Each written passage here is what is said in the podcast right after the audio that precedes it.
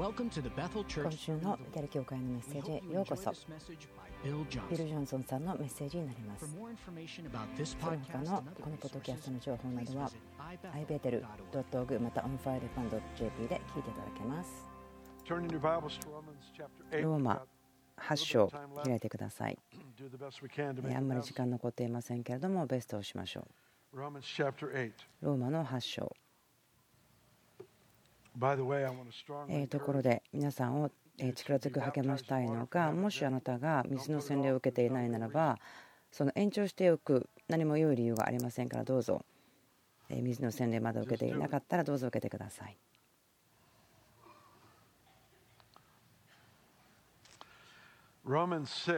ローマの6章。私たちにこの水の洗礼の素晴らしいところを見せてくれますけれども新しい信者のことですね。水の中で葬られそして蘇りの力によって生まれる。啓示です。ローマの6章。それは神の霊によって生まれること。そして罪というのは私たちのうちにも権利そして影響を与えることはできないんですね。完全に壊されました。私たちは徐々にゆっくりその蘇るわけではないんですよみがえりの力というのは私たちを満たし神の子にするんです。7章ではこう言っていますね。それはレスリングマッチに書いてあります。パウロ言ってますね。私は自分のしたいことをできずやりたくないことをしている。それは信者の葛藤することの告白ではないんですね。主と歩いている時の。もしそうであるならば彼自身が後に語っていることと全く反対のことになりますのでそうではないんですこのことは彼自身のことなんですね。その彼が若かった時に彼がしたいと思っていたことができなかった。立法の中にあった時はそれができなかったということ。でもそれが恵みが来てその主の霊イエスを蘇らせた霊に満たされるまではできなかったとそのことは語っていると思います。8章。これはアナウンスメントですけれどももう罪に定めるものはないということ。そしてこの聖霊様との関係その特権の中に入ることができてそしてその勝利の人生を歩くことができるということです。とても深いんですけども私が今日したいことは、ま私が普段読むところよりも長いところですね、読んでみたいと思います。そして、えその中からいろいろな話をしていきたいと思っています。はい、ローマ書の8章になります。18節から。今の時のいろいろな苦しみは、将来私たちに掲示されようとしている栄光に比べれば、トゥルに足りないものと私は考えます。注目してください。今の時のいろいろな苦しみこれは病気とか病ではないんです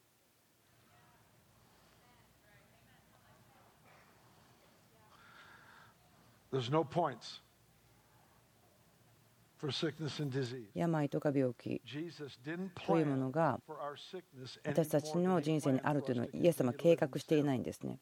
それまで私たちが罪の中を歩き続けることがないと神様が計画しているようにです。しっかりと考えて打ち破りのための全ての必要を与えられました。癒しを与えられてますからそれを適切に活性化するということです。癒された方たちいますか？また経験しましたか？以前に皆さんの体に対して奇跡的な癒し経験した方手を挙げてください。はいありがとうございます。ノルウェーからですね素晴らしい友人が来ました。若い男性ですけども、本当に2年前ぐらいでしたけども、死にかけていた健康状態で来ました。本当に嬉しいと思っています。来てくださってありがとうございます。この中にいる方で癒されたことですね、どうぞ椅子から立ち上がって手を振って私たち見せてください。本当に感謝します。何年か前ですね、この方は車椅子で私たちのところにやってきて食べることもできませんでしたけれども本当に神様が奇跡をしてくださいました。本当にもう一日このですねことを喜ぶこともできますよね。素晴らしいことです。いつも私はこのことでハッピーになります。シドロスさんという方の番組で聞かれたんですね。私が見た最も大きな奇跡なんですかと。私が言ったんですね。最も大きいと思うのはそれは死から命に移されるということが最も大きいと思いますよと言いました。今の時のいろいろな苦しみは将来私たちに掲示されようとしている栄光に比べれば取るに足らないものと考えますとあります。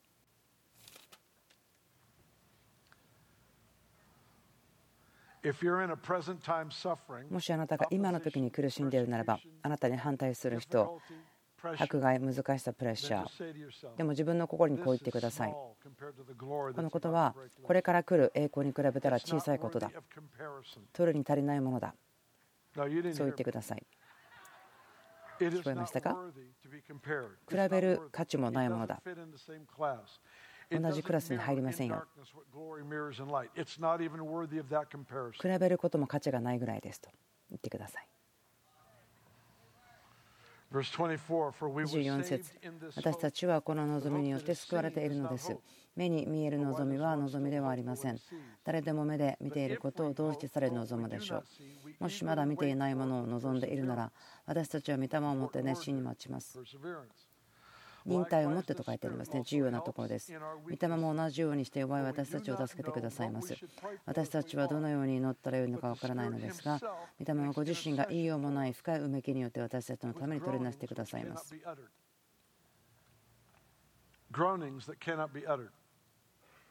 言いようもない深いうめきによってと書いてあります。御霊ご自身は素晴らしい取りなし手です。あなたのことを名前を呼んで取りなしていますすべての祈りは合法的です。文句を言うこともできますよ。それも合法的です。なぜならば神様が忍耐があるからです。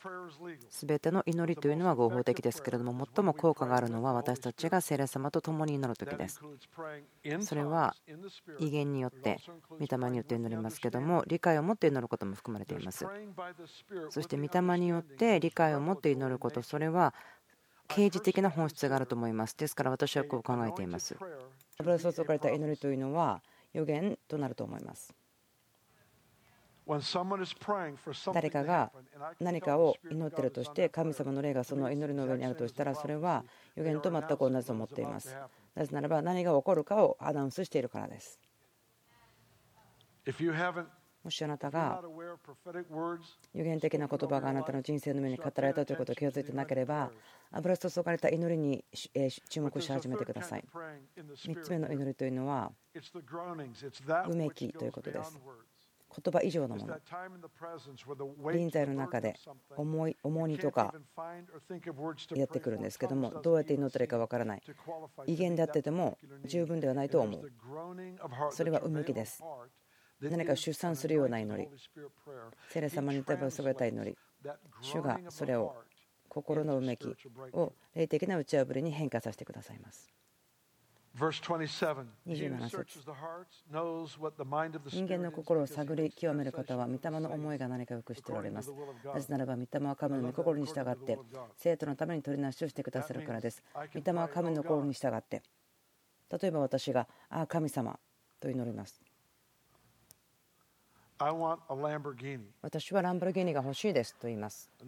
でも聖霊様が私を通して海の苦しみをしてこうするんですね。神様、彼はシェビーが欲しいそうです。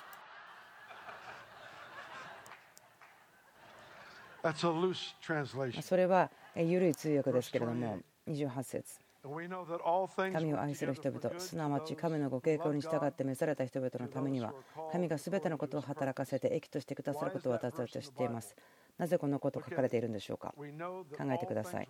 すべてのことは良いことのために益とされる。それは神を愛する者のために。そして神様の召しのある者たちのために。なぜならば時に待つ時間というのがあります。約束が成就するまでに。それを待っている時にあなたはどうしますかビショップ・ガーリントン、こう言ってましたけども、家は栄光から栄光に、でも廊下には地獄がありますと。この聖書箇所は神様が自動販売機ではないことを言ってると思うんです。祈ってボタンを押して答えが出るそうではない。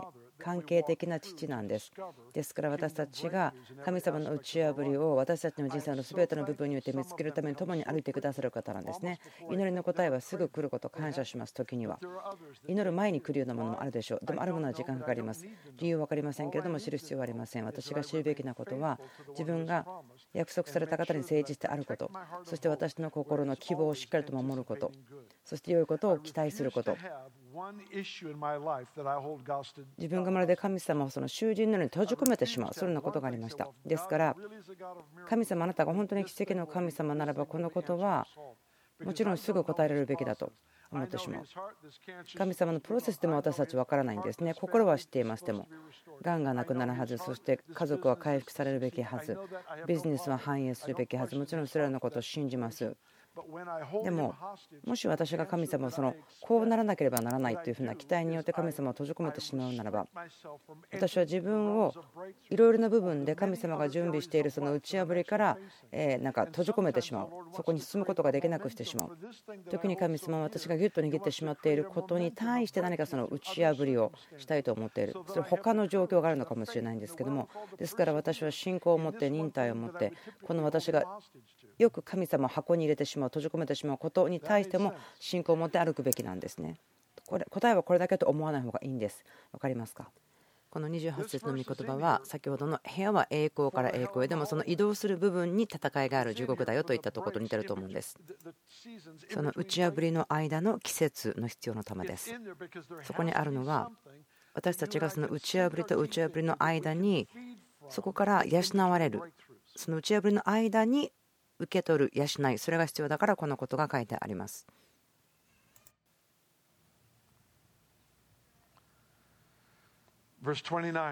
29節なぜなら神はあらかじめ知っておられる人々を巫女の形と同じ姿にあらかじめ定めたからです。それは巫女が多くの兄弟たちの中で長所されるためです。私はあらかじめ定められていますと言ってください。イエス様のように。他に選択はありません。プラン B はないんです。この3つのことの中からどれか1つ選んでくださいではなくて、あらかじめイエス様のようになるようにというふうにして定められています。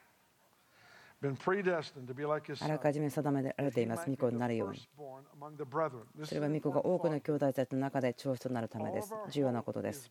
私たちの希望というのは、イエスの蘇りにかかっています。パウロが教えていますね。Okay, I feel better it came out. パウロが教えていることですけれども、よみがえりがなければ私たちにも希望がないと。こう見てください。イエスを死からよみがえらせた霊があなたと私のうちに住んでいます。私たちがボンナゲンした時に。ですから、キリストに信仰を置くならば、私たちは生まれ変わる。なぜならば、イエスをしっかり蘇らせた同じ霊が私たちのうちに住まれます。ですから何が起こります？私を永遠とつなげます。そして私たちの希望は永遠の中にあります。怒りを指すんです。それはそれは神様との和解が回復したことが永遠に続くということです。それが神様の霊がまるで私たちに住んでいることは私が最終的に受け入れるその受け取る遺産のまるでこう先払いの一部のようなんです。ですからとても重要です。私たちが心を守ること、そしていつも私たちが必要なことは、希望を持つ心を守るということ、それが永遠の約束ということに私たちがいつも覚醒していて目を留めることができるように助けるんです。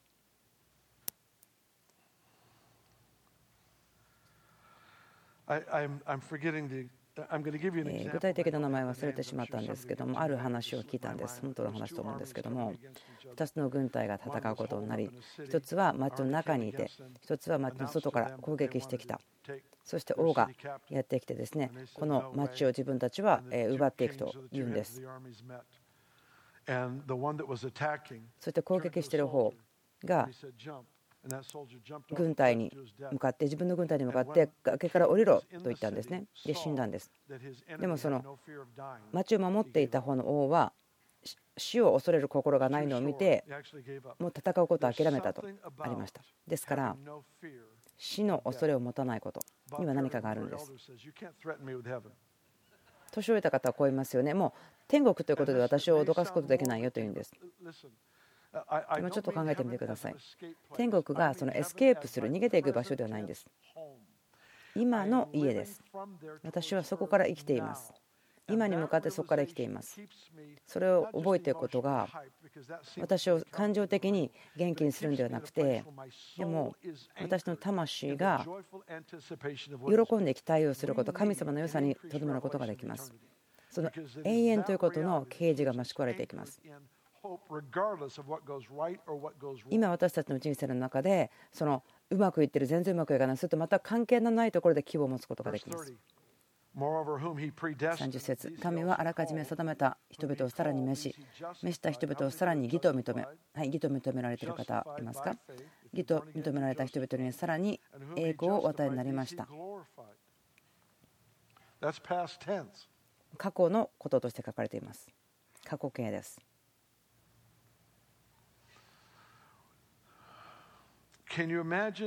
想像できますか？蘇られたイエスが私たちを見た時に問題を見てえどうしようと心配する。あなたの人生を見てああこれがあったなんてちょっと失敗したと思ったと思いますか？何かちょっとくだらない感じですよ。でも想像できませんよね。なぜならば神だからです。イエスは。あなたはキリストの中にあって聖書によるならばあなたはもう栄光を受け取っている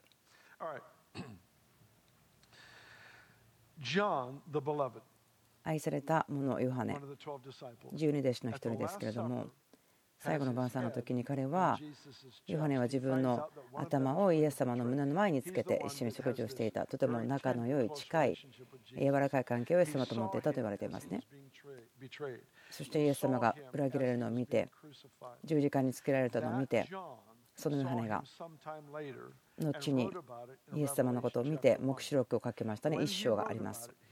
その時にヨハネはこう言っています。イエス様の髪は白くウールのようであった。目は燃える炎であった。そして足は磨かれたブロンズのようであった。それはヨハネが最後の晩餐で見たイエス様とは全く違うイエス様でした。よみがえって天に上げられて栄光を受けられたイエス様を見た。その神の御子である方を見たそして今言った言葉を書いたんですね。うん、イエスがそのようであるように私たちもこの世においては今そのようなんです。希望というのは私が誰かではなくて私のうちにおられる主がどのような方かということなんです。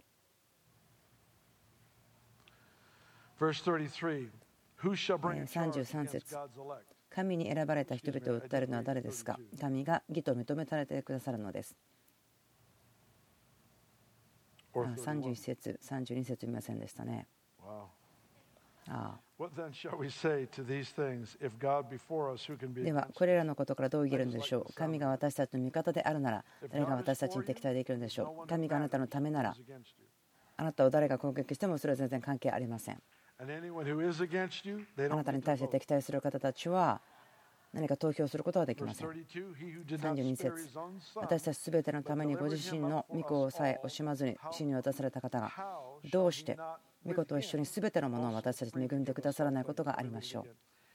私たちすべてのためにご自分の御子をさえ惜しまずに死に渡された方がどうして御子と一緒にすべてのものを私たちに恵んでくださらないことがありましょう。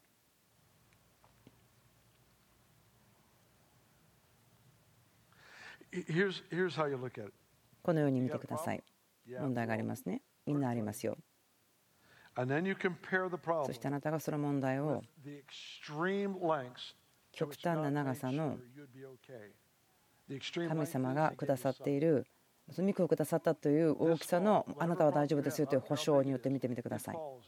あなたの全ての問題というのは神様が表しているあなたに対しての関心、情熱、すべての状態に対して神様が関心がありますよということの羽の中に、羽の下に置いてあるんです。よみがえられたキリスト、私たちを永遠に記しました。また天の父さんのすごく究極的な極端な驚くような生贄それが私たちの人生の全ての人生に対してその生贄が全て影響を与えます。永遠の希望というものを私たち受け取ります。そしてそのことが全ての私たちの人生の分野に対して影響を与えるんです。神様は永遠というものを持って時間というものに影響を与えたいんです。この時というのを神様は影響を与えたい。それは神様の世界の現実なんです。誰かが癒される、救われる。それは神様に対するリアリティです。神様のリアリティですね。私たちその時に真理を経験することができるようになっています。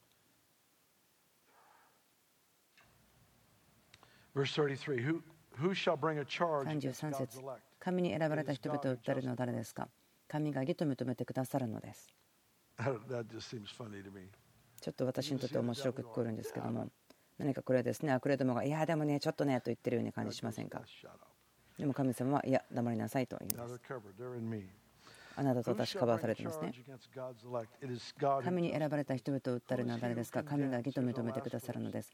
罪に定めようとするのは誰ですか？死んでくださった方、いや、蘇られた方であるキリストイエスが神の右の座につき私たちのために取りなしていてくださるのです。皆さん、これ分かってください。イエス様ですね、34節私たちのために取りなしてくださる。それは私の靴を履いて、私の件に関して天のお父さんの前で取りなしていてくださるということですね。私の立場を取って天のお父さんの前で取りなしていてくださるということです。イエス様が私たちの立場を取って私たちの状況のために天のお父さんの前で祈ってくださる、取りなしてくださる。それは父が納得される必要があるわけではないけれども、起こっている状況の上に何か祈りが必要なんです。その変化をもたらすための祈りが必要なんです。聖霊様と御子イエス様が共にあなたのために私のために祈っていってくれます。ですから28節があるの分かりますね。すべてのことが神様の言うことのために用いることができる。なぜならば神様の三密体の神様の2名が一緒に祈っている御子聖霊様が天のお父さんの前でお願いしてくれているということです。すべてのこと、すべてのこと、すべてのことが分からないことや混乱とかいろんなことある中その答えが遅れてくることというのは結局のところ私がもっと益を受けているということになるのです遅れているので私たちがもっと受けることができる。臨在力。意味やまたその成就ということを私たちが増加して受け取っています。信仰は答えを受け取りますけれどもでもその耐え忍ぶ信仰というのは人格を育てますこれのことはつなげられるんですね。形を作るんです。なぜならばこう言ってますね。あなたは私の御子イエスのように書いていきます。イエス様は表してくださったんですね全てのことを通してどれだけの人が賛成し反対したとしてもその苦しみもあるけど勝利もあるという人生をイエス様は歩かれました。それがクリスチャンとして生きることの普通です。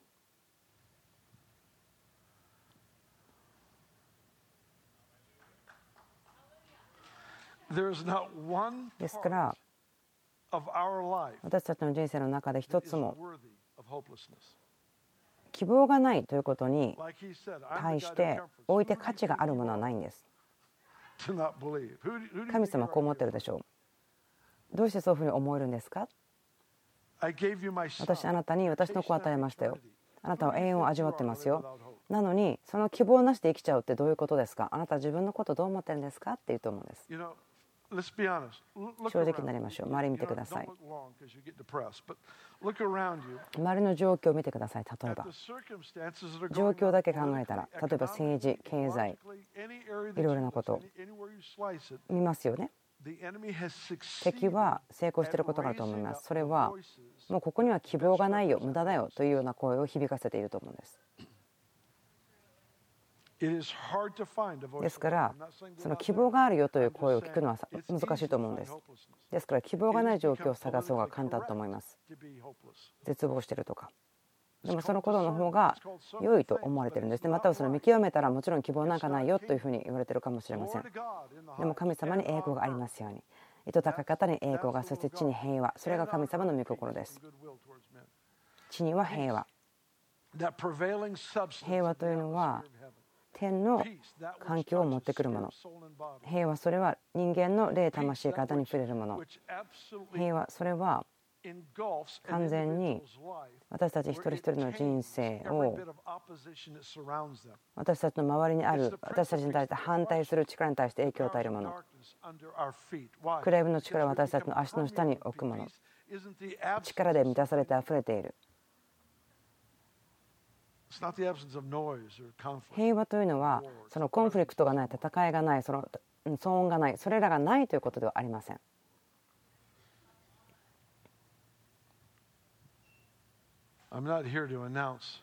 私がここで敵の勝利を宣言するのではなくて敵がもう打ち負かされたということを宣言しているんです。なぜならばもうすでに敵は打ち負かされています。敗北しています私たちは主に対してもしかしたらあなたが打ち破れることができないかもしれないねっていうような態度で神様がいると思って私たち神様の方に出ていくのではありませんね。私たち知っています今週私たちですね、スティーブ・トムさんとジェームス・モーニさんいらっしゃるんですけども、本当に素晴らしい奇跡の働きをされる方ですね、今世紀の中ですごく大きな方と思うんですけども、私がそのどのようなことをしてるって言っても皆さん信じないかもしれません、でもそのことが起こるんです。だから分かりますよね、ある方たちがビルに入ってくる、自分の人生の状況に入ってくる。でその方たちが私たちを助けてくれる本当に感謝します。でも同じ油注ぎもあなたの中にいますよ。感謝します。この神様の軍隊の将軍たちが送られてくりますけどもでも同じ例ですね。イエス様もしっかり身柄せた霊はあなたの中にいます。時に私たちを打ち破りから遠ざけているものは私たち自身がその希望がないという状態とまるで結婚してしまう。そういう決断なんですね。それを認めてしまう受け入れてしまうでもそれは今日で終わります。今日で終わります。えぞ立ち上がってください。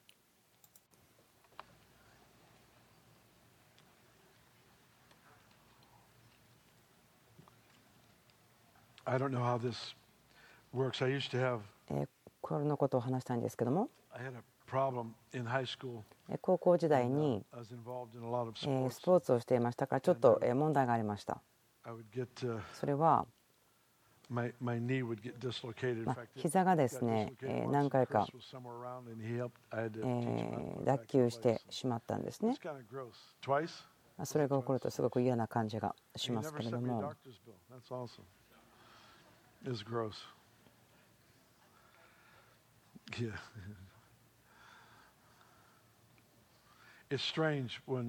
とても奇妙なんですけども何か脱臼すること場所が正しい場所から外れてしまう落ちてしまう。何かするようなことがあるとまあその腫れるとかなんかそういうことによってかもしれませんけれども何かこうまたそれが起こるまたはそれが起こりやすい。そう思ってしまうかもしれませんけれどもでも今日多くの方の心がですねそのあるべき場所に戻ったように感じています。でも皆さんに励ましたいのは本当に心を守りましょうということです。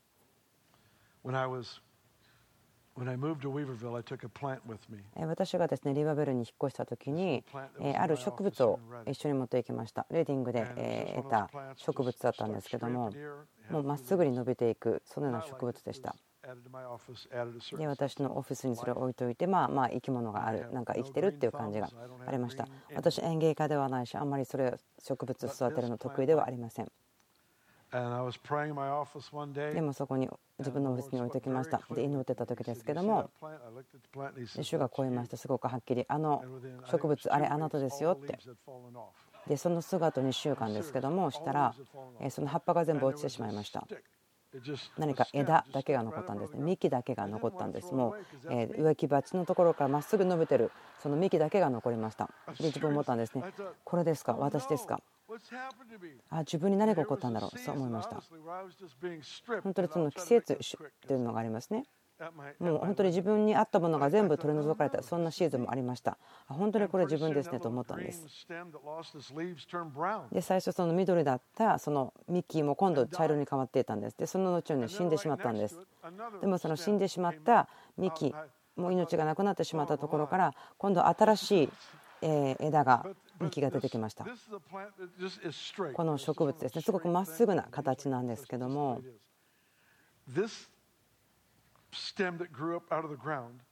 新しく出てきたものは何か曲がったりですねまっすぐではなかったんです。形がすごく曲がっていて育っていた。ですから自分思ったんです。えこれ私ですか？なぜですか？なぜこれ私なんですかね？主よでもまだ生きていたんです。もうだから自分生きていることにハッピーになってました。18年ぐらいその鉢を持っていたんですけどもいろんなシーズンを通りましたまた違うものが芽が出てきたりとかしたんですけども。でレディングに来る前にあじゃあこの鉢を違うとこに植えようと思ったんです。何かですねこの18年間同じ鉢の中に入れっぱなしでした。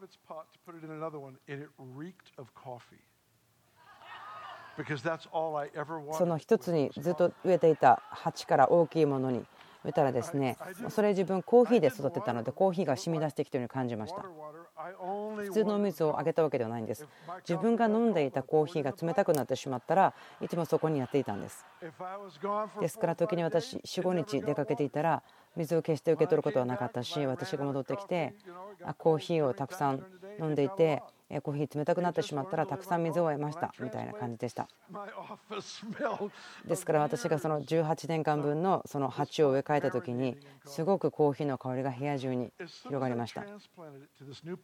新しい鉢に植え替えたらそれはレディングに来た時でしたけどもお花が咲きました。皆さんの中のある方は根が考え方の根が固まっているから動けないんですね。でも神様の命は動いています。その考え方が変えられることによって花が咲きます。あなたの中にあるもの。そこにあるとあなたは決して思っていなかったもの。さっき言ったみたいですね。この18年間の植物が花が咲くとは全然思っていませんでした。私はすごくショックを受けました。ああなんか自分はこの枝しかないと思ってたけど今お花ができた。嬉しいぞと別にお花があるのが枝より良いというわけではないと思うけどもと。思いました。本当にその啓示その希望ということの啓示を与えてください。永遠ということの啓示与えてください。あなたが私にあなたの御子を与えてくれたならば全ての人生の他に必要なものを与えてくださらないことがないでしょうかということの啓示を与えてください。全て支払いはされていてただ感謝をすることですからイエス様あなたの皆を通して感謝します。今週もメッセージ聞いてくださってありがとうございます。エテル .tv 他のところに新しいインフォメーションがあります。またオンファイジャパン .jp でも聞いていただくことができます